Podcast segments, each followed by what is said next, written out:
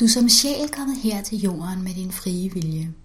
Din frie vilje til at gøre livet let eller gøre livet besværligt, og din frie vilje til at tage imod englenes hjælp eller at bede dem om at holde sig væk.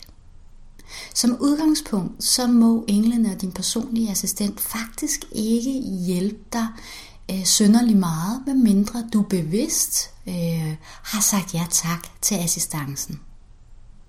Så derfor vil min opfordring være, at for at sætte ekstra meget øh, energi og healing og løft, energiløft og magiske løsninger i gang, det er hver dag at sende din personlige engleassistent en tanke eller englene eller hvad du nu foretrækker og sige ja tak til deres hjælp.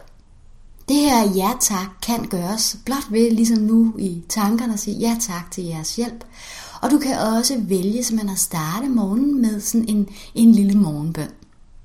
Personligt så, øh, så elsker jeg det her med den her lille morgenbøn. Den er virkelig, virkelig powerful.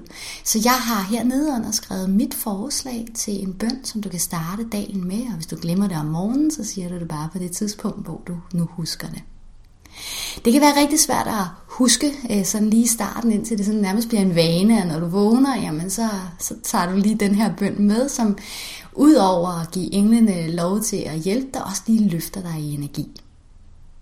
Så øh, mit forslag vil være, at hvis du er svært ved at huske det, jamen så kan det være, at du kan lægge en seddel ved siden af din seng, eller på dit skrivebord, eller på øh, spejlet ude på badeværelset, eller på din telefon, eller på din computer, hvis du bruger sådan en.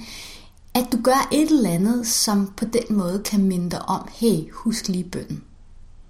Du er velkommen til at sige den flere gange i løbet af dagen, men du behøver bare at sige den den her ene gang. Det åbner energien op, det åbner magien op, det åbner op for, at din personlige engleassistent og de øvrige engle, som er omkring dig, må hjælpe dig på aller magiske vis.